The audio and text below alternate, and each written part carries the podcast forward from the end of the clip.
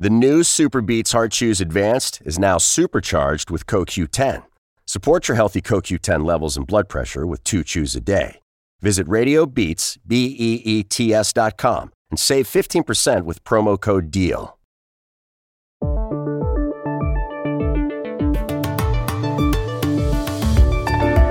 El lunes de esta semana, el presidente de Argentina, Alberto Fernández, remodeló su gabinete. Su idea era dejar atrás la crisis que tuvo con su vicepresidenta, Cristina Fernández de Kirchner, tras los malos resultados del oficialismo en las elecciones primarias del 12 de este mes. El presidente habló al dar posesión a los nuevos ministros. La solución del problema de los argentinos no está en que nos dividan, está en que estemos más unidos que nunca para hacer frente a lo que hace falta. ¿Se acabaron ya los problemas entre Fernández y su vicepresidenta cuando faltan menos de dos meses para las elecciones legislativas? Hablamos ayer con Jorge Liotti, editor jefe de la sección política del diario La Nación de Buenos Aires. Alemania tiene pasado mañana una cita con las urnas para escoger quién gobernará al país tras casi 16 años bajo Angela Merkel. La Cancillería Federal se la disputan ahora el cristiano-demócrata Armin Laschet, el socialdemócrata Olaf Scholz y Annalena Baerbock de los Verdes. ¿Cuándo se sabrá el nombre del nuevo canciller? Se lo preguntamos ayer en Berlín a Thomas Sparrow, periodista de la Deutsche Welle. La serie más vista el año pasado en España acaba de rodar su tercera temporada. Se llama El Pueblo y su trama llena de humor transcurre en una aldea donde un grupo pequeño de gentes de ciudad termina relacionándose con los poquísimos lugareños. Todo sucede en un poblado perdido en la provincia de Soria. Estuvimos allá y en Madrid para hablar con su inspirador Alberto Caballero y con varios actores. Hola, bienvenidos a El Washington Post. Soy Juan Carlos Iragorri, desde Madrid. Soy Dori Toribio, desde Washington, D.C. Soy Jorge Espinosa, desde Bogotá. Es viernes 24 de septiembre y esto es todo lo que usted debería saber hoy.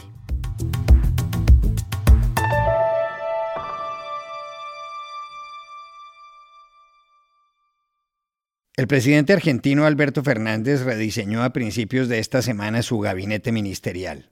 Su objetivo, ponerle fin al distanciamiento que mantuvo con su vicepresidenta, Cristina Fernández de Kirchner, tras las elecciones primarias del 12 de septiembre. Ese día, en las denominadas elecciones primarias abiertas, simultáneas y obligatorias, las PASO, el Frente de Todos, que es la coalición gobernante de peronistas y kirchneristas, sufrió un descalabro ante las fuerzas opositoras del Juntos por el Cambio. Las pasos sirvieron para escoger qué partidos y qué candidatos pueden participar en los comicios legislativos del 14 de noviembre.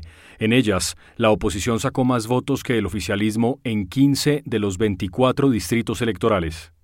Ante la debacle, causada posiblemente por la mala situación económica y por la pandemia, Cristina Fernández de Kirchner pidió la renuncia de dos miembros del gabinete cercanos al presidente. Santiago Cafiero, jefe de ministros, y Martín Guzmán, ministro de Economía. El lío es que Alberto Fernández los apoyó, lo cual suscitó el enfado del kirchnerismo, cinco de cuyos ministros dimitieron. Uno de ellos fue el del Interior, Eduardo Guado de Pedro, un hombre muy próximo a la vicepresidenta. Pero las cosas no pararon ahí empeoraron. Enojada, Cristina Fernández de Kirchner, que gobernó Argentina de 2007 a 2015, le recordó en una carta pública a Alberto Fernández que fue ella quien lo postuló para que él llegara a la Casa Rosada. El más reciente capítulo de toda esta historia se vivió el lunes de esta semana, cuando Alberto Fernández juramentó a seis nuevos ministros para calmar las aguas. Y habló. No me van a ver atrapado en disputas innecesarias, en disputas internas. Mi única preocupación, como la única preocupación de todos los que somos parte de este gobierno y de este espacio, es que los argentinos y las argentinas vuelvan a ser felices después de tantas desdichas vividas en los cuatro años que presidieron a mi llegada al gobierno y en los dos años de pandemia. Las nuevas caras del gabinete son las de Juan Manzur, que será el jefe de ministros y que ocupó la cartera de salud cuando gobernaba Cristina Fernández, Aníbal Fernández, ministro de Seguridad, Julián Domínguez, de Agricultura, Jaime Persic, de Educación y Daniel Filmus de Ciencia y Tecnología. Santiago Cafiero pasó a Exteriores. Con estos nombramientos quedó atrás la crisis entre Alberto Fernández y Cristina Kirchner. Llamamos ayer a Jorge Liotti, editor jefe de la sección política del diario La Nación de Buenos Aires. La crisis de gobierno desatada la semana pasada fue subsanada muy parcialmente con el recambio de seis ministros, básicamente incorporando funcionarios que tienen un recorrido de largo tiempo en el peronismo más clásico, sobre todo en el interior del país y en la provincia de Buenos Aires. Es decir, no son kirchneristas puros, sino son figuras con mayor volumen político, pero que vienen del interior. Y esta solución es parcial porque en primer lugar es un gabinete apostando a tratar de recuperar parte del caudal de votos que perdieron en las primarias del 12 de septiembre de cara a las elecciones generales que efectivamente definen la renovación del Congreso del 14 de noviembre. Pero además es parcial porque ha quedado sin tocar toda la línea de funcionarios del área económica que ha sido la más apuntada por la carta de críticas de la vicepresidenta Cristina Kirchner a su propio presidente Alberto Fernández y porque ha sido el motivo central de el voto en contra del gobierno. La mala situación económica ha sido el punto central de este voto negativo para el oficialismo. Sin embargo, esa línea quedó sin tocar, lo cual hace presumir que nuevos cambios habrá seguramente después del 14 de noviembre, donde el oficialismo tiene pocas expectativas de poder revertir totalmente la derrota de las primarias. Y el otro dato por el cual se puede considerar que ha sido una solución parcial es que toda la relación entre el presidente y su vicepresidenta y entre los sectores más peronistas que siguen a Alberto Fernández y los más kirchneristas que siguen a Cristina Kirchner ese vínculo ha quedado lesionado gravemente y en la relación personal entre ellos también, con lo cual hoy hay un gabinete donde la fractura todavía no se ha de alguna manera logrado subsanar y donde la relación entre ellos, ese, ese, corte, ese quiebre, no se ha recuperado y no, no hay mecanismos de articulación o de conciliación en el caso de que una, una nueva crisis sobrevenga. Esto da la impresión de que es un gabinete coyuntural, circunstancial, para recuperar votos de cara a las primarias, de, perdón, a las elecciones generales, pero que difícilmente sirvan de sostén para los dos años que le quedan todavía a Alberto Fernández de acá hasta el 2023.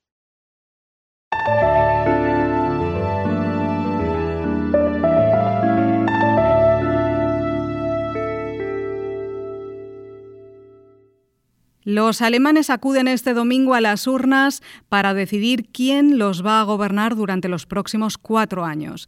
Ese día votarán por los 709 integrantes del Bundestag o Parlamento Federal.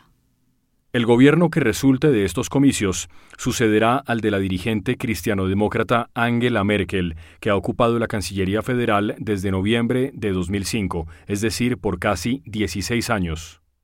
Son tres los candidatos el líder de los cristianodemócratas, Armin Laschet, el socialdemócrata Olaf Scholz, que es vicecanciller y ministro de Finanzas, y a la Lena Baerbock de los Verdes.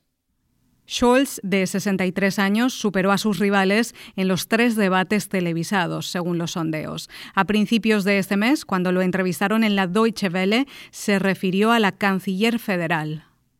Angela Merkel y yo hemos trabajado juntos mucho tiempo y muy bien, dijo, antes en el primer gobierno de ella como ministro de Trabajo y ahora como ministro de Finanzas y vicecanciller. Todo esto ayuda, por supuesto, a todo lo que quiero llevar a cabo en los próximos tiempos. Zunächst mal haben Angela Merkel und ich sehr lange und sehr gut zusammengearbeitet, schon einmal in der ersten Regierung Merkel als äh, Arbeitsminister, dann als äh, Bundesminister der Finanzen und Vizekanzler. Das hilft natürlich für all das, was ich mir vorgenommen habe für die nächste Zeit. ¿Se sabrá este domingo quién gobernará a los alemanes o tendrá Angela Merkel que seguir en funciones en la Cancillería mientras se aclaran las cosas? Se lo preguntamos ayer en Berlín a Thomas Sparrow, periodista de la Deutsche Welle.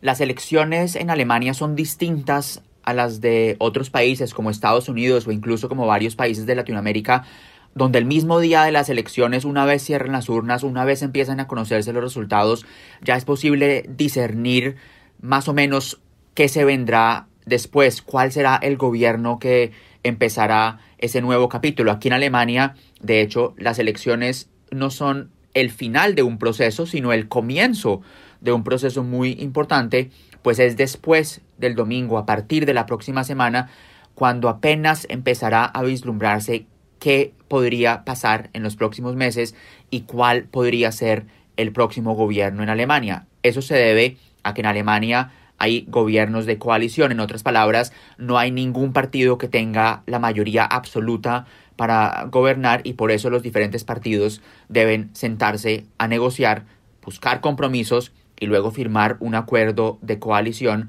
que es la base para el gobierno durante los próximos cuatro años.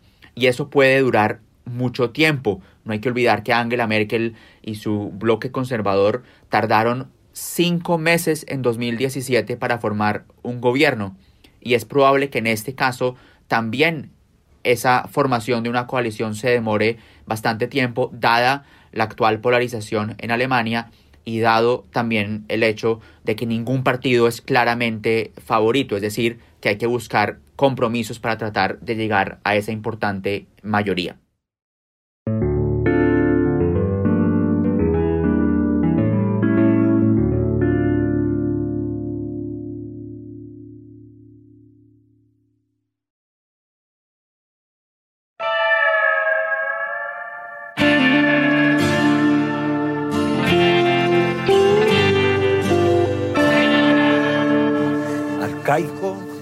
Aislado, está incomunicado. Este pueblo es una cosa fantástica. Y de todos los que hemos visto es el que tiene la hora más bonita. Esto nos va a quedar sostenible, sostenible, ya verás. Así comienza el primer capítulo de El Pueblo, la serie más vista el año pasado en España. El que habla es Moncho, una especie de hippie que con Ruth, su pareja, buscan una localidad despoblada en la provincia de Soria, en el noreste del país, para invitar a gente amante de la naturaleza y montar una ecoaldea. Para ello ponen un anuncio en Internet por el cual distintos personajes de ciudad, algunos con la idea de cambiar de vida, otros porque han perdido su casa o sufrido embargos, llegan con el propósito de ocupar las menos de 20 viviendas de piedra y techo de teja en la mitad de la nada. Al llegar se llevan una sorpresa. El pueblo, que se llama Peñafría, no está deshabitado. Ahí viven Cándido, el alcalde ya entrado en años, con Emilia, su madre, que es chismosa. También vive en un hombre hosco, escopeta en mano, y su mujer, María, que es muy amable. Y vive el Ovejas, un pastor entrañable y divertido que cuida de su rebaño y que se parece a Sancho Panza. No hay internet, claro, ni tienda, tampoco médico. Si algo pasa, hay que confiar en el veterinario con jeringuillas para vacas. Para conseguir una raya de señal en el celular, hay que subirse a la ruina de un castillo medieval, desde donde las piedras se caen fácilmente loma abajo. El pueblo es una comedia hecha por Mediaset España y Contubernio Films. Lleva dos temporadas de ocho capítulos cada una. La serie fue creada por un equipo del que forma parte Alberto Caballero, famoso guionista. Pude hablar con él en el célebre Café Ruiz, en el barrio madrileño de Malasaña, y preguntarle cómo se les ocurrió esta comedia única en esa España vacía, esa España deshabitada. Pues el origen de la serie, si queríamos hablar de la España vacía o vaciada, eh, y el contraste un poco de urbanitas yéndose al medio rural. Entonces al principio la, serie iba a ser sobre un pueblo abandonado y como un grupo de un poco de fanáticos de, la vida ecológica y alternativa eh, se ponían a convivir entre ellos. Cuando estábamos localizando y buscando pueblos por, esta zona de la Castilla más rural, un día aparcamos el coche en un pueblecito muy pequeño con cuatro o cinco casas y de repente salió un tío de la nada y a echarnos la bronca que habíamos aparcado el coche ahí en medio y le preguntamos, le dijimos, mire señora, en este libro viene que, el pueblo está abandonado. Dice, no, no, no, aquí vivimos tres personas de continuo, así como muy cabreado. y entonces nos dimos cuenta de que realmente lo divertido de la serie era el contraste y que el pueblo no estuviera abandonado, sino que hubiera tres o cuatro o cinco lugareños y que se produjera un choque cultural. En realidad la serie es una serie de convivencia, pero es un choque cultural entre la España rural y la España urbana que, van, que van ahí un poco a invadir. También hablé en el Café Ruiz con la actriz Ruth Díaz, que en la serie encarna a Laura, una mujer fracasada, que por no poder pagar debe irse de su casa en Madrid a Peñafría junto a su hija adolescente. Le pregunté por qué cree que el pueblo tiene tanto éxito. Yo lo que siento cuando la veo eh, es que es una serie que al terminar te quedas con una sensación de boca como muy buena, ¿sabes? Como que da muy, muy buen rollo. Javier Lozán, que interpreta a El Ovejas, fue otro de los entrevistados. Le pregunté en Peñafría, que en la vida real es una aldea soriana llamada Valdelavilla, por qué el personaje que representa, junto a su rebaño, cautiva en pleno siglo XXI yo lo que creo que el Ovejas ha llegado, porque ha llegado a todas las generaciones, a niños, a medianos y a, o sea, a, abuelos, padres e hijos. Pero lo que más me ha sorprendido es los niños, es brutal. yo creo que también eh, lo que ven en el Ovejas es que es una persona tierna, entrañable, pero que todo nace desde la verdad y desde el amor. Los habitantes originales de Peñafría emplean palabras en desuso como por ejemplo amuñar, que significa arrugar con las manos algo hecho de papel. También usan expresiones que seguirán oyéndose en la tercera temporada, que está a punto de empezar en Amazon Prime España. El Ovejas nos habló de dos de esas expresiones. Una sirve para no contestar preguntas si a uno no le da la gana. La otra para manifestar admiración o sorpresa. El ovejas y una de las, por ejemplo, de las frases que más ha, ha enganchado es ni confirmo ni desmiento. Esa es la que más. Y la del meteorito dice, la órdiga. Saqué un meteorito dice, menos mal que ha quedado apagado.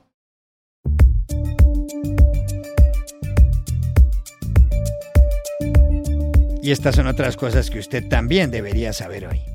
El expresidente de la Generalitat de Cataluña, el gobierno catalán, Carles Puigdemont, fue detenido ayer en la isla italiana de Cerdeña, en cumplimiento a la orden de busca y captura internacional dictada por el Tribunal Supremo de España. El líder independentista, acusado de un delito de sedición, huyó de la justicia española en el otoño de 2017 y vive en Bélgica. Había ido a Italia para participar en un evento cultural. El Parlamento Europeo, del que es diputado, decidió en la primavera retirarle la inmunidad. Puigdemont pasará hoy a disposición judicial.